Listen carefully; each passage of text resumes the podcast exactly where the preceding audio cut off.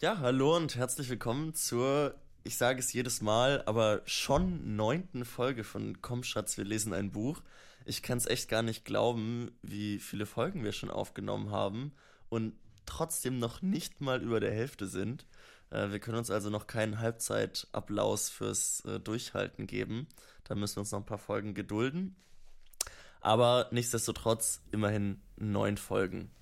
Ich hoffe jetzt, dass wir auch einigermaßen störungsfrei durch die Folge durchkommen. Gerade in der Sekunde, wo wir hier angefangen haben aufzunehmen, haben die Nachbarn entschieden, ihr neues Ikea-Regal an die Wand zu bohren. Zumindest äh, vermute ich das. Und es ist sehr laut geworden plötzlich von unter meinen Füßen.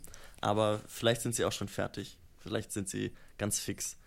Ich weiß nicht, Tore, Guido, erstmal Hallo an euch und schön, dass ihr da seid. Hallo Max. Hallo Max. Se seid ihr gut im Bohren? Seid ihr, kom könnt ihr kompetent mit unterschiedlichsten Wandmaterialien umgehen und äh, ist den Regalbrettern, die ihr aufgehangen habt, zu trauen? Guido, erzähl Also- von deinen Bohrerfahrungen. Also meine Frau sagte neulich gerade erst, ähm, so ganz selbstverständlich, also ohne besonderen Akzent, das war für sie halt wirklich also so eine ganz beiläufige Aussage, dass ich ja nicht bohren kann. Was ein bisschen damit zu tun hat, dass äh, ich glaube, die Wohnung oder das Haus, in dem wir jetzt äh, leben, ähm, auch früher, das, das Haus sind immer alte Hütten gewesen, wo die Wände eine merkwürdige Konsistenz aufgewiesen haben. Dass jedes Mal, wenn ich da irgendwo einen Bohrer angesetzt habe, riesige Krater einfach verursacht habe. Mm, Ich kann äh, seit neuestem ähm, zwischen unterschiedlichen Dübeln unterscheiden. Also Dübel, die so Sch- Spreizdübeln und dann doch so Betondübeln. Also da wann, wann braucht man was? Für, für die äh, unter uns, die sich nicht so gut auskennen. Wir lassen uns doch einfach so einen Heimwerking-Podcast aufnehmen. Heimwerken Ähm, mit David Foster Wallace. Richtig. Die, die Brücke müssen wir jetzt äh, basteln. Ja, du kannst jetzt versuchen, ja irgendwie von so Spreizdübeln, die man für so Hohlräume braucht, wo man nicht ganz sicher ist, was ist dahinter, und Betondübel, die man so wirklich in festes Material einstießen muss. Vielleicht kriegst du irgendeinen Übergang hin zum, zum heutigen Thema, Max. Das würde ich dir jetzt einfach mal so anbieten, die, die, die Brücke. Jetzt, jetzt bist, du, bist du so mittendrin. Willst, willst du nicht überleiten, Tore? Willst Oh, du nicht ich- die Überleitungen skripten? Oh, das hast du erwischt ein bisschen auf den kalten Fuß. Sonst springen wir einfach direkt rein. Ja, lass, lass uns die kunstvolle Überleitung äh, beiseite lassen. Ähm, sie wäre vielleicht eh ein bisschen arg haarsträubend geworden.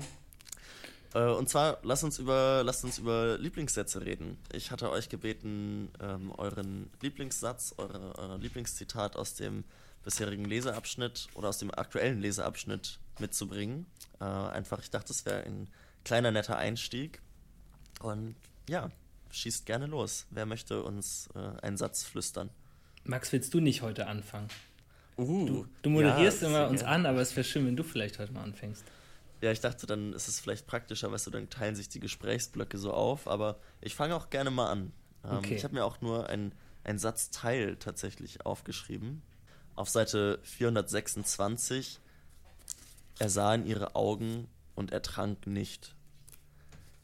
Ich fand diesen Satzteil so schön, obwohl er, ich sag mal, auch so ein bisschen klischeehaft pathetisch ist, aber all dieser vergangene Schmerz, so dieses offensichtlich darin mitschwingende, immer wieder Ertrinkende. Und ich finde, das Ertrinken ist auch so, so ein ganz besonders verzweifelter Zustand, den ich mir auch jetzt mal so ganz pragmatisch, äh, wahnsinnig qualvoll und äh, sehr, sehr, sehr furchteinflößend vorstelle. Und die, diese Erlösung, die dieses Gefühl bewirken muss, festzustellen, ausnahmsweise mal nicht zu ertrinken, wenn man eigentlich immer ertrinkt, das hat, hat mich sehr berührt. Und ähm, ja, deswegen habe ich diesen Satz mitgebracht. Das finde ich eine sehr schöne, schöne Stelle. Ich, wie habt ihr diesen, wie habt ihr diese ganze Wandlung wahrgenommen hin von, also er fängt ja an eigentlich als ein erstklassiger Tennisspieler, der aber innerhalb dieser ersten Klasse immer noch nicht gut genug ist, um irgendwie das zu werden, worauf man hinaus will. Und dann dieser Wandel zum, zum Panther, zum Footballspieler und die, diese Liebesgeschichte, die mit der einhergeht, die irgendwie haarsträubend ist, aber ich will gar nicht vor viel vor, vorwegnehmen. Wie, Genau, wie habt ihr das gleich, wahrgenommen? gleich mitten rein. Mitten Ja, rein. aber das, ich, das bietet sich da so schön an, weil das ist ja irgendwie die Synthese, auf die diese ganze Storyline hinausläuft. Ist irgendwie dieser Satz oder nicht? Ja, ist das so? Ne, es, also, oder beziehungsweise, Belege? dann, also dann kann man ja sagen, alles, was danach kommt, ist ein trauriger Epilog.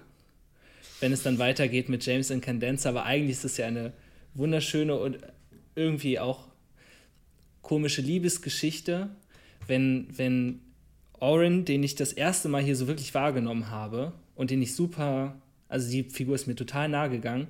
Ich weiß nicht, das, was du erzählt hattest, Max, letztes Mal, dass ab dieser 400er-Marke das Lesen auf einmal viel leichter fällt. Ich habe diesen magischen Moment auch bekommen. Das, das sollten wir versuchen herauszufinden. Okay, Ähm, ja, das ist natürlich cool. Also, weil viele und ich hatten ja letztes Mal überlegt, ob es an der Seite liegt oder an der Menge der gelesenen Seiten. Mhm. Und wenn du jetzt diesen Moment auch verspürt hast, dann liegt es vielleicht tatsächlich an der Stelle. es hat, ich, es hat mich sehr gepackt. Ich war zwischenzeitlich, ich war auch nicht ganz unirritiert. Diese Sache, dass sich herausstellt, dass Joelle zur Liga der Verunstalteten gehört, weil sie zu schön ist, äh, fand ich, also weiß nicht, ist wie so eine pubertierende Jungsfantasie für mich. Es hat, es hat irgendwie ein bisschen was, aber ich fand es auch ein bisschen weird.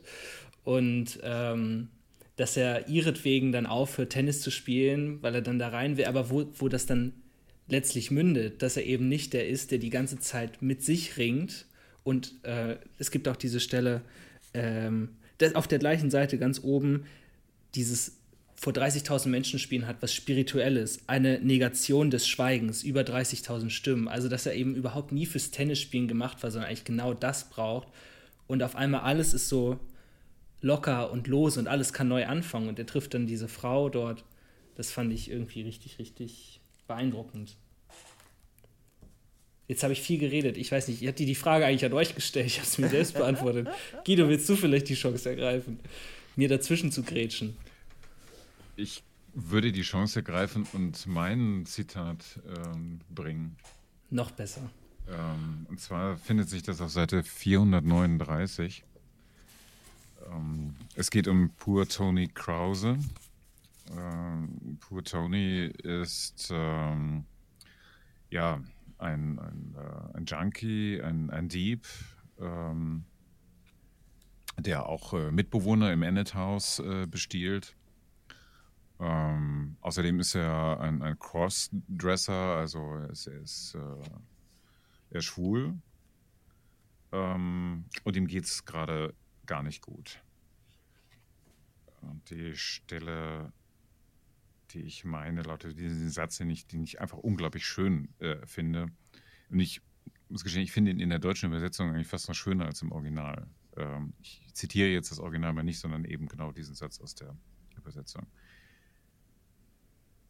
Er weinte leise vor Scham und Schmerz beim Vergehen jeder hell erleuchteten öffentlichen Sekundenkante, und die in seinem Schoß wimmelnden Wanderameisen sperrten nadelzähnige kleine Insektenmäuler auf, um die Tränen aufzufangen.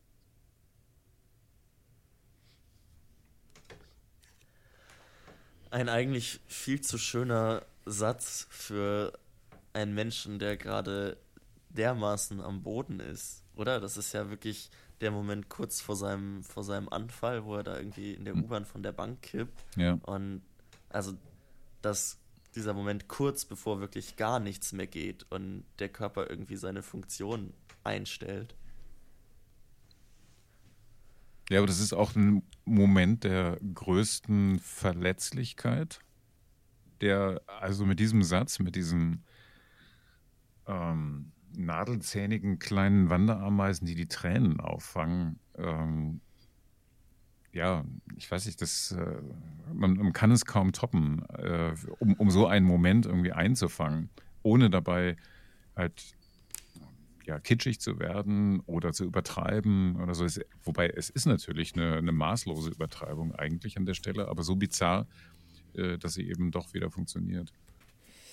Du musst vielleicht heute etwas improvisieren, Max, von der Zeit her, weil ich habe tatsächlich genau die gleiche Stelle. Ich zeige hier gerade zum, zum Beweis auch mal die Markierung rein. Das tut mir leid, Doris. Das ist okay. Ähm, ja, ich kann mich da irgendwie nur anschließen. Ich fand diesen Absatz mit Poor Tony vielleicht bisher den beeindruckendsten im ganzen Buch für mich. Also da ist so diese ganze Sprachgewalt von Foster Wallace kommt hier irgendwie zur Geltung. Und es ist gleichzeitig, finde ich, was für mich hier so ein bisschen das Kunstwerk ist, es ist so brutal und so roh, ohne dabei komplett voyeuristisch zu sein, sondern eigentlich schwingt in dieser ganzen Beschreibung extrem viel Wärme und Empathie für diese Figur mit und ist dabei aber auch gleichzeitig nicht paternalistisch. Also nicht dieses, auch der Arme und es geht ihm so schlecht, sondern wie hier beschrieben wird, vor allem wie in dem Entzug die Zeit sein Feind ist. Also wie ähm, jede Sekundenkante ihm schmerzt und ähm, weiter unten, wie jede einzelne Sekunde ihm einen Schnitt zufügte. Und da musste ich an die letzte Folge von euch mit Philo denken, die ich sehr, sehr toll fand, wie ihr da über Zeit gesprochen habt und wie Zeit irgendwie ein Verbündeter, ein Verbündeter und hier aber der größte Feind sein kann, weil es, es wird immer schlimmer, es wird immer schlimmer. Er denkt immer, es kann ja nicht mehr schlimmer werden, aber es wird immer noch schlimmer in diesem Dings, bis dann zum Schluss dieser Anfall ja fast schon irgendwie eine Erlösung ist, die ihn da raus katapultiert aus seinem Sein. Ich finde interessant, ähm, vor einigen Wochen hatten wir ja auch mal über, ich glaube, den ersten Abschnitt gesprochen, in dem Poor Tony vorkommt und den ja auch so ein bisschen kritisiert für, wie, ich glaube, Guido, du hast die Figuren äh, Papieren bezeichnet oder als, also als Figuren aus Papier und ähm, der Tonfall und die Erzählperspektive auch irgendwie so ein bisschen daneben. Und jetzt wechselt diese Perspektive aber irgendwie und ist plötzlich deutlich äh, empathischer, ist in, auch in seiner, in, in der Sprache, die genutzt wird, ganz anders. Ja, absolut. Das, ähm, es gibt, vor allen Dingen, wenn man das jetzt vergleicht mit, mit einem, einer Passage, die jetzt nicht unmittelbar darauf folgt, aber relativ bald darauf, so den, den letzten Abschnitt dessen, was, ähm, was wir heute für heute gelesen haben, ähm, wenn man den zum Beispiel damit vergleicht, also wo es dann um Mario geht, wo die äußere Erscheinung von, von Mario, dem Bruder von Helen Condensa, eben mhm. beschrieben wird, ähm, da findet zum Beispiel auch wieder etwas statt, was relativ typisch ist für die Kunst von David Foster Wallace, was aber auch, finde ich, sehr stark eben in diese Richtung dieses Papierenden wiederum geht. Ähm, wo er ein unglaubliches ähm, Reservoir an, an, medizinischen Fachbegriffen aufwendet, um die Gestalt, die, ja, die Ungestalt, die Missgestalt von, von Mario äh, zu zeichnen. Und ähm, ja. Und dem gegenüber jetzt genau was, was du sagst, äh, pur Tony Krause wird hier auf einmal ein Mensch, ähm, mit dem wir ähm, ja förmlich mitleiden, diesen, diesen Anfall äh, miterleben und ähm, völlig verloren, wie, wie äh, Tony selbst eben zurückbleiben. Müssen, würdet ihr sagen, wir müssen Wallace diese papierne Sicht oder papierne Beschreibung ankreiden als einen Moment, wenn Sprache nicht funktioniert oder Perspektive nicht die ist, die sie sein sollte, womöglich? Oder geht es vielleicht darum, eine Außensicht zu performen und irgendwie auch zu kritisieren? So gerade jetzt in der Beschreibung von Mario mit diesen absonderlich komplizierten medizinischen Begriffen und irgendwie auch so eine ich sag mal, für einige Seiten ziemlich krasse Reduzierung auf sein, sein Äußeres und sein, sein Auftreten. Ich kann ja mal einen Satz zitieren, um, um das mal irgendwie ein bisschen äh, plastischer vor Augen zu führen, was, äh, was wir jetzt eigentlich damit meinen, für diejenigen, die das vielleicht noch jetzt noch nicht gelesen haben. Mhm. Was den Bradypede, ja, da geht schon los, was den Bradypede Oh Gott, das ist echt ein schwieriges Wort. Das habe ich noch gar nicht laut versucht. Bradypedestrismus. Also, was den Bradypedestrismus anging, hatte Mario weniger Klump als Klotzfüße. Nicht nur flach, sondern auch perfekt quadratisch, gut genug, um klinkenbefingerte Türen aufzutreten, aber zu kurz, um auf die gebräuchliche Art und Weise genutzt werden zu können.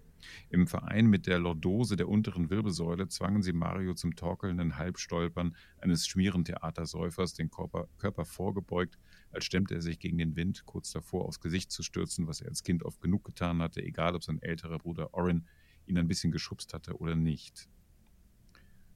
Gut, die Dichte der, äh, der Begriffe ist ja noch relativ äh, gering, aber mein Rumgestolpere bei dem ersten schon ähm, zeigt das ja auch. Ähm, mhm. Ich habe es jetzt vermieden, diese Sachen nachzuschlagen, aber ähm, es ist, glaube ich, schwer zu entscheiden. Da er das immer wieder einsetzt, ähm, darf man wahrscheinlich getrost davon ausgehen, dass sich Wallace darüber sehr bewusst war, was er da macht. Ähm, und da er diese Art von Aufführung ähm, von, von ja, einer, einer Wörterbuchgelehrsamkeit auch auf unterschiedliche Figuren immer wieder anwendet, in ganz unterschiedlichen Settings äh, anwendet, mh, mm, ist es auch nicht unbedingt Teil einer, einer Figurenzeichnung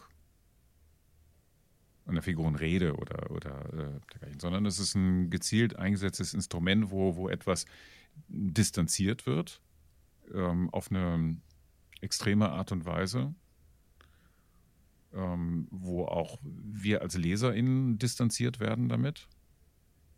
Er als Autor seine Figuren ähm, in, in eine merkwürdige Distanz stellt, also wie in so eine Vitrine eigentlich reinstellt, wo wir sie äh, begutachten. Ich finde, man, man wird als Leser, ähm, gerät man in so eine Position, wie wenn man in Berlin im Naturkundemuseum irgendwie durch diese Abteilung läuft, wo diese Gläser mit, äh, mit den ähm, in, in Formaldehyd eingelegten, äh, ja, was was ich, äh, irgendwie Gliedmaßen, Embryonen oder, oder sowas äh, ausgestellt werden. Und es ist eine Form von Voyeurismus, ähm, die äh, gleichzeitig aber auch wieder gefiltert äh, ist. Das ist eine ganz, ganz eigenartige ähm, Geschichte die oft leider, wie ich finde, als auch eine Form der Satire äh, gelesen wurde bei Wallace. Ich finde, das, das ist es überhaupt nicht. Es Aber also, äh, ja. eine Satire auf diese Distanziertheit oder eine als Satire auf eine Tradition dieser Betrachtungen oder auf, auf die Menschen, die eben tatsächlich so auf andere Menschen blicken? Oder also als inwiefern wurde es als Satire gelesen?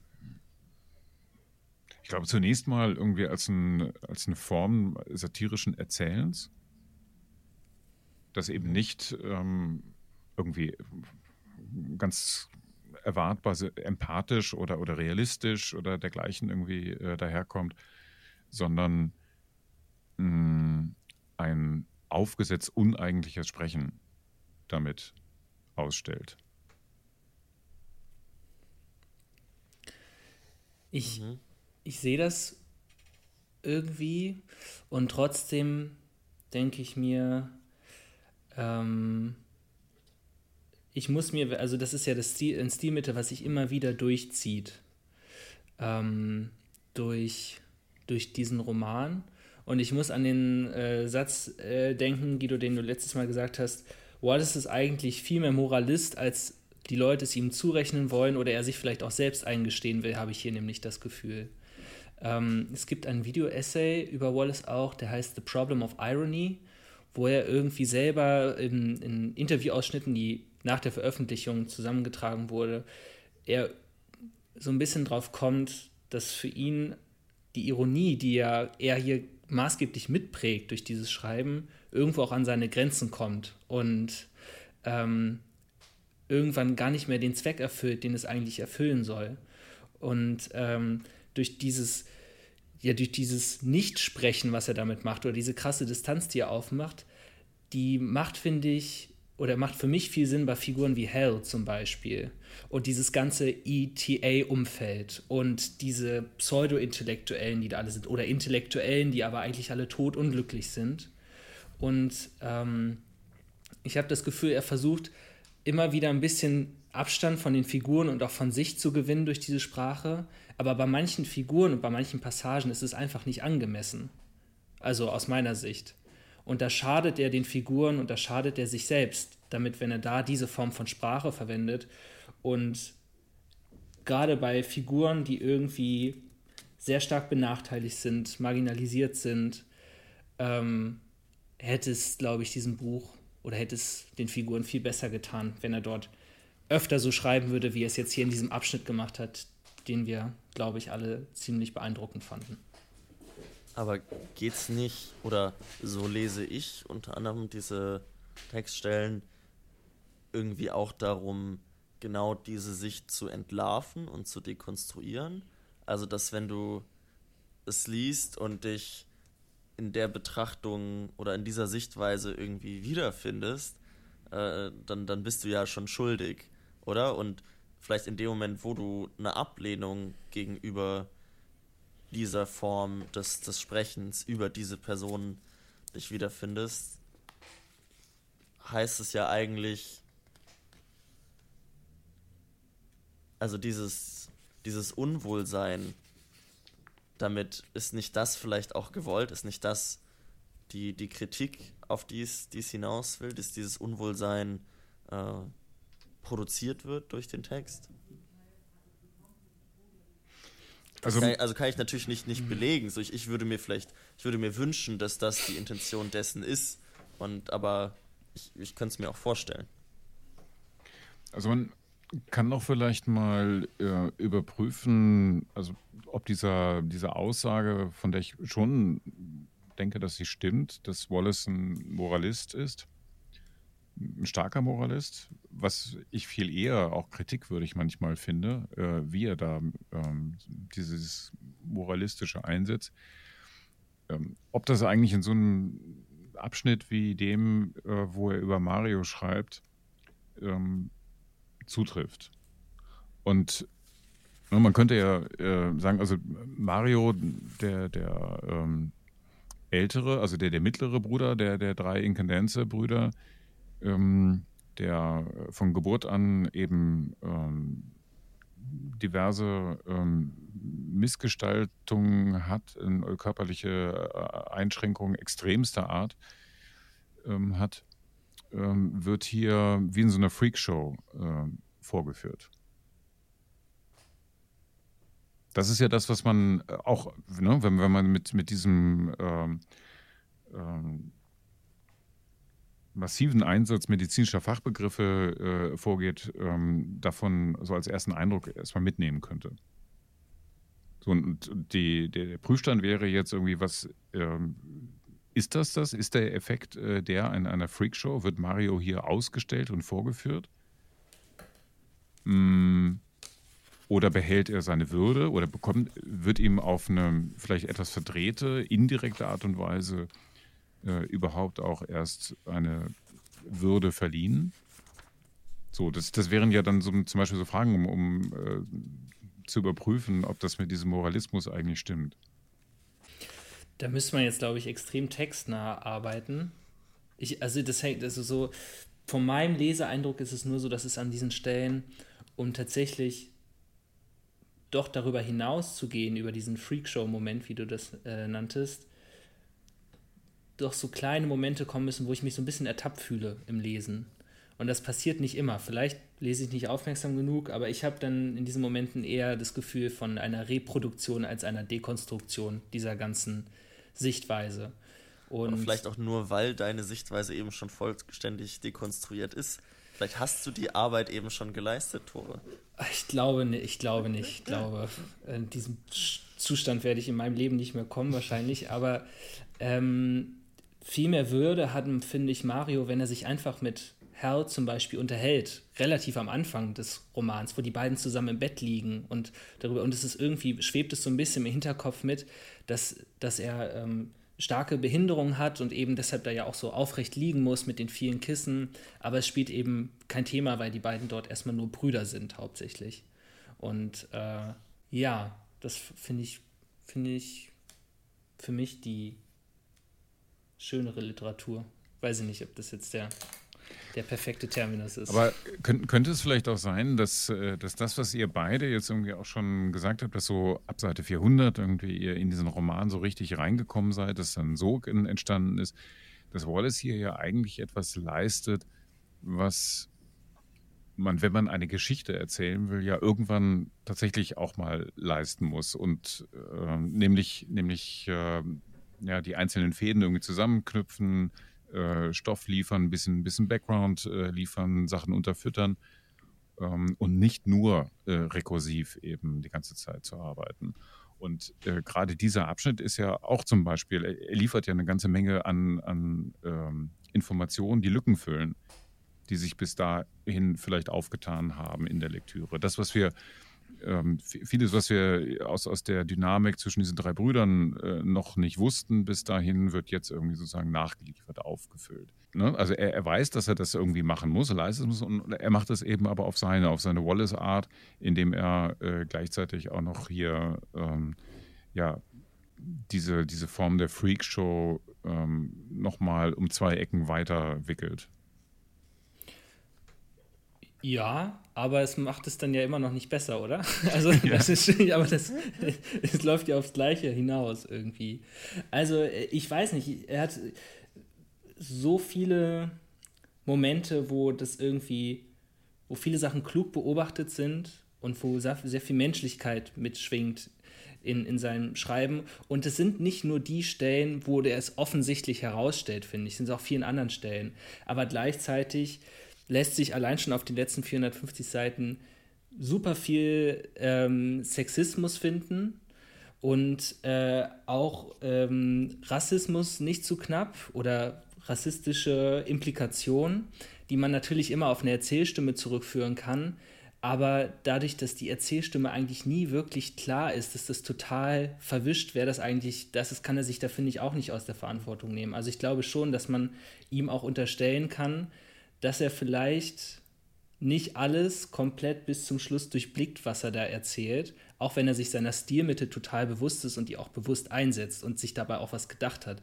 Aber ob das, was er sich dabei gedacht hat, zu Ende gedacht wurde oder das ist, was wir jetzt vielleicht so auch finden, auch so natürlich 30 Jahre später, wie man vielleicht was erzählen sollte, das ist dann die andere Frage, finde ich. Ja, ja, da würde ich dir schon auch, auch zustimmen. Es sollte auch jetzt, es kam mir so ein Hammermonolog. Ich, Max, du stellst ja hier nur die Fragen, um aus uns, um uns, um die Sachen aus uns rauszukitzeln. Aber wie, was ist, wie, wie ist es denn für dich, Max? Du hast bisher, hast du versucht, das hier aus uns rauszuholen? wie siehst also, du es denn? Jetzt musst du mal Stellung beziehen. Ich habe ich hab das Gefühl, ich kann die. Ich entdecke immer wieder so einzelne Momente, die ich problematisch finde, ähm, wie du sie jetzt gerade auch angeschnitten hast, oder wir haben ja auch schon dann ähm, häufiger mal drüber gesprochen.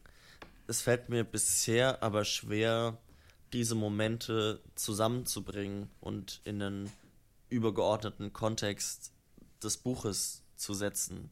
Also quasi, sag ich mal, das strukturelle Problem in dem generellen Denken zu benennen äh, oder auch anzukreiden, zu sagen, okay, das und das ist der Punkt, bis dahin hat es irgendwie geklappt und ab hier beginnt jetzt das, was ich irgendwie problematisch finde und das hätte man ja so und so machen können und dann wäre es irgendwie besser oder anders gewesen. Ähm, und in den einzelnen Momenten, wie gesagt, kann ich das dann irgendwie klarer benennen, aber so mhm. mir im, zu dem Gesamtkomplex der problematischen oder der Problematiken irgendwie eine Meinung zu bilden, ist mir bisher noch nicht so vollständig gelungen. Ich weiß das, auch nicht, ob das ja. halt der Anspruch nach 450 Seiten sein muss, sein sollte. Vielleicht, vielleicht ist das auch ja, nicht der Anspruch. Vielleicht ist das auch gar nicht der Anspruch nach 1500 Seiten. Also das ist ja irgendwie das, was es für mich bisher so, so aufwühlend macht, das zu lesen, dass diese Wahrheiten nebeneinander stehen können.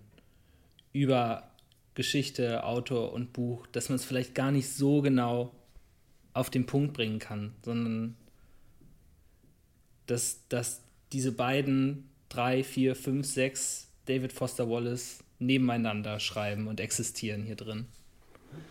Ja, es, es widerspricht halt diesem grundlegenden Bedürfnis, das ich zumindest habe, mhm. dass das Ganze halt so aus ein, eine Meinung, die aus einem Guss ist, irgendwie, irgendwie ja. zu haben und so dieses Nebeneinander auch als langfristigen Zustand zu akzeptieren, äh, fällt mir aktuell noch schwer, muss ich ganz ehrlich sagen. Ich würde gerne mal was anderes fragen, was jetzt nur so indirekt damit zu tun hat, ein bisschen auch wieder einen Umweg darstellt. Ähm, als äh, ich 2009 dieses Social Media Projekt äh, 100 Tage unendlicher Spaß gemacht habe, ähm, gab es damals einen Eintrag äh, von Uli Blumenbach, also dem Übersetzer, der ähm, eine Besetzungsliste, keine vollständige, nur so angefangen hat, vorgeschlagen hat, ähm, wie ähm, die Rollen einer Verfilmung von Unendlicher Spaß ähm, äh, zu, zu, besetzen sein könnten. Und mhm. ähm, irgendwann in den zahlreichen Kommentaren, die dazu kamen, äh, kam dann ein Vorschlag zum Beispiel von äh, Clemens Setz, ähm, der äh, Mario und Cadenza mit, mit Gollum aus Herr der Ringe ähm, verglich. Also, man, also man, man, könnte den eigentlich gar nicht wirklich äh, besetzen mit irgendeiner realen Person, sondern es müsste irgendwie sowas Animationshaftes sein, wie eben diese Gollum-Figur. Was denkt ihr dazu? Finde ich schwierig, also keine gute Idee. Weil, also äh, es ist ein bisschen her, meine Herr der Ringe-Lektüre, aber das ganze Ding bei Gollum ist ja eigentlich, dass sein äußerer Zustand ein, den Zerfall des inneren Zustands widerspiegeln soll. Also er hat ja angefangen als ich weiß gar nicht mehr, was sein wichtiger Name ist. Bäm, Tore jetzt hier einfach. Naja, aber. Durchanalysiert. Ja, Entschuldigung. Aber er fängt ja an, als dieser, der mit dem Ring versessen ist und irgendwann nur noch so auf diese Sache fokussiert ist, dass er, dass er psychisch so abbaut und sich dann in diese Höhle reingeht und ja eigentlich dann ähm, die, die, das Symbol für Besessenheit und Böshaftigkeit und, und Gier ist und deshalb, glaube ich, ja auch so aussieht, wie er aussieht. Und das würde ja komplett das verkennen, was eigentlich ähm, Foster Wallace zumindest in vielen Abschnitten über Mario erzählen will, dass es eigentlich der ist, der so mit am meisten blickt, was in dieser Welt abgeht. Das war, glaube ich, vor zwei, drei Folgen war das so, als Mario da seinen Bruder komplett durchanalysiert hat, mhm. wie, so ein, wie so ein Psychologe und das so on point war, wo man sich dachte, krass Mario, Alter. Und vor allem, was man ja auch irgendwie nicht vergessen darf, dass, glaube ich, beim beim Film irgendwie die Gewichtung vom, vom visuellen und vom äh, abstrakt erzählten irgendwie ein bisschen anders ausfällt. Während hier ja in ganz vielen Beschreibungen Marios, in ganz vielen Szenen, ähm, diese Wärme und, und, und Cleverness dieses Menschen und so, so sehr, sehr stark durchkommt und dann sich auch sehr gut behaupten kann gegenüber diesen Außendarstellungen, die so sehr voyeuristisch und irgendwie auch so eine gewisse Perfidität haben. Und ich glaube, dieses Nebeneinander würde in einer filmischen Inszenierung so ein bisschen verloren gehen. Und deswegen ja. müsste man, glaube ich, auch so sich mit der Entmenschlichung vielleicht im Visuellen ein bisschen zurückhalten. Ja. Jetzt bin ich gespannt, in welche Falle wir getippt sind, die Guido uns getappt sind, die nee, uns stellen wollte. überhaupt nicht, überhaupt nicht. Ich, hab, ähm, ich, ich fand, äh, also ne, so, so, problematisch das ist, und du hast es, äh, Tore, glaube ich, eben schon vollkommen richtig gesagt, jetzt speziell zu dem Fall von, von Mario, ähm, fand ich das Spiel damals, was, was Uli Blumenbach da so lanciert hat, äh, eigentlich sehr lehrreich. Weil es natürlich äh, extrem viel über die äh, Projektionen, äh, die man als Leser, als Leserin auf die Figuren dann hat äh, erzählt, ähm, wo teilweise dann ja auch, auch Welten aufeinanderstoßen, ähm, weil dieser Assoziationsraum, der mit bestimmten SchauspielerInnen dann irgendwie ähm, verbunden wird, ähm, da so drüber liegt und ja, ähm, könnte sagen, also da, wo es am ehesten Schnittmengen gibt, äh, da äh, findet man vielleicht auch gemeinsam dann zu einer Lesart ähm, des Textes. Wir können ja mal irgendwann, wenn wir ähm, mit dem Buch ans Ende gelangt sind, äh, dieses Spiel auch mal spielen. Aber ich finde nur mit deutschen Schauspielern. Genau, genau. Das, das wäre, das wäre, glaube ich, dann, ja. sonst, sonst wäre es einfach eine, eine, alberne Wiederholung. Also da, damals gab es, ich, ich, ich gucke gerade mal hier äh, rein, da gab es dann so Vorschläge, äh, was hatten wir heute? Poor Tony, gab es eine Vorschläge, den könnte äh, Johnny Depp spielen. Ähm, ja, ne, also solche äh, Sachen, also ich glaube, Uli hatte damals äh, Don Gately, hat er Dominic West vorgeschlagen, äh, wobei er aber die Statur eigentlich hünenhafter sein müsste. Herr Incadenza hat er sich Matt Damon zum Beispiel vorgestellt oder äh, Nicole, Kid, Nicole Kidman für Joel Van Dyne und, und so weiter. Ja. Das ist alles sehr lange her. ja. Ich finde, wir sollten es, wir sollten es erweitern, wir sollten es nur mit ähm, Tatort-KommissarInnen besetzen dürfen. Ja, da muss ich vorher, glaube ich, äh, nochmal einen 48 Stunden langen Rechercheausflug in die ARD-Mediathek unternehmen. Das machen um wir da zusammen. Auf dem aktuellen Stand der Dinge zu sein. Das ist alles Teil der unendlichen Folge, die wir Ja, ja, aufnehmen. ich freue mich, ich freue mich. Äh, ja, lasst uns, wir wollten ja eigentlich über Oren reden. Das ist jetzt natürlich ein bisschen, bisschen kurz gekommen, ähm, weil eure Zitate uns vom eigentlichen Thema der Folge weggeführt haben. Shame an der Stelle, aber das holen wir einfach nach. Wir Und- durften ja kurz was zu sagen, wir beide, Max. Genau, genau. Und äh, vielleicht können wir noch kurz, um wenigstens ähm, Orin ein bisschen oder Oren ein bisschen in den Spirit der Folge mit reinzunehmen, noch meine abschließende Frage an euch: Tennis oder Football? Wenn es eins von beidem sein muss. Tennis, Aber zum Angucken oder zum selber spielen? sowohl als auch.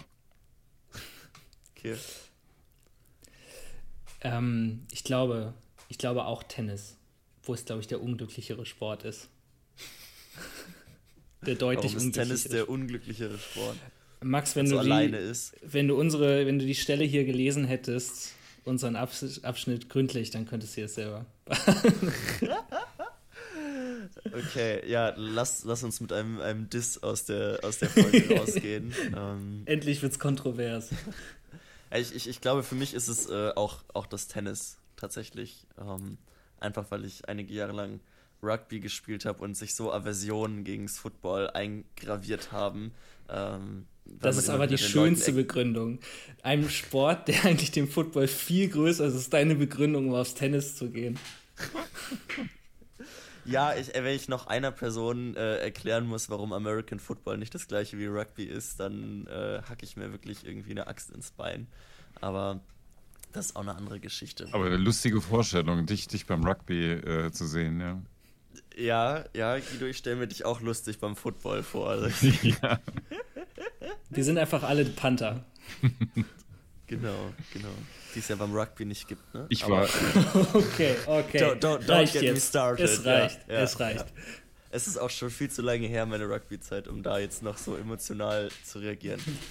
Egal. Ähm, ja, vielen Dank, dass ihr mit dabei wart, dass ihr ähm, mit mir gequatscht habt. Schön, dass ihr da wart. Danke, Äh, ich habe eine kleine Hausaufgabe vorbereitet oder ein, ein Wunsch für, für nächstes Mal. Ich hatte es ja schon angekündigt, dass ich mir gern mal ein bisschen äh, Rezensionen zu dem Buch angucken würde. Und äh, ich dachte, vielleicht bringt jede und jeder äh, drei Rezensionen mit, die sonst woher oder Kommentare etc. Müssen wir uns jetzt nicht äh, ganz fest auf die Rezension ähm, äh, versteigen. Und äh, wir schauen mal, was wir damit anfangen können. Gucken uns einfach mal an, was, was die Leute so dazu schreiben und äh, wie sich das vielleicht auch mit, mit dem deckt, was, äh, wie das Buch auf uns wirkt und was wir mit dem Buch anfangen können. Äh, gerne ich- könnt auch ihr, ja, Ah, ich, ich, wollte- ich wollte gerade voraufgreifen. Ich würde sagen, es ist eine super Idee, aber vielleicht können wir in der Telegram-Gruppe, können ja auch kleine Kommentare kurz ja, ja, selbstverständlich, selbstverständlich. Das ist genau der äh, Abmoderationsteil, zu dem ich jetzt übergehen wollte. Sorry. Ähm, also, wenn ihr gerne mitmachen wollt und äh, vielleicht auch Lust habt, euch mal anzugucken, was die Leute im Netz so zu unendlicher Spaß schreiben oder geschrieben haben, ähm, schickt uns gerne was, äh, entweder an die E-Mail-Adresse comschatz.litradio.net oder tretet der Telegram-Gruppe bei, wenn ihr ihr noch nicht beigetreten seid und schickt uns dort rein. Ähm, gerne bis nächste Woche Mittwoch. Wir freuen uns und lesen bis dahin bis Seite 494. Ein bisschen kleinerer Leseabschnitt, ausnahmsweise mal.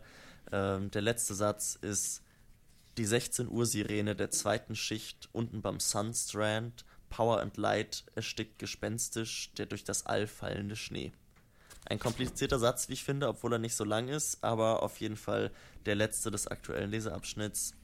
Danke, dass ihr zugehört habt und bis nächste Woche. Tschüss. Tschüss, Tschüss. Max. Das war ein Litradio. Origin.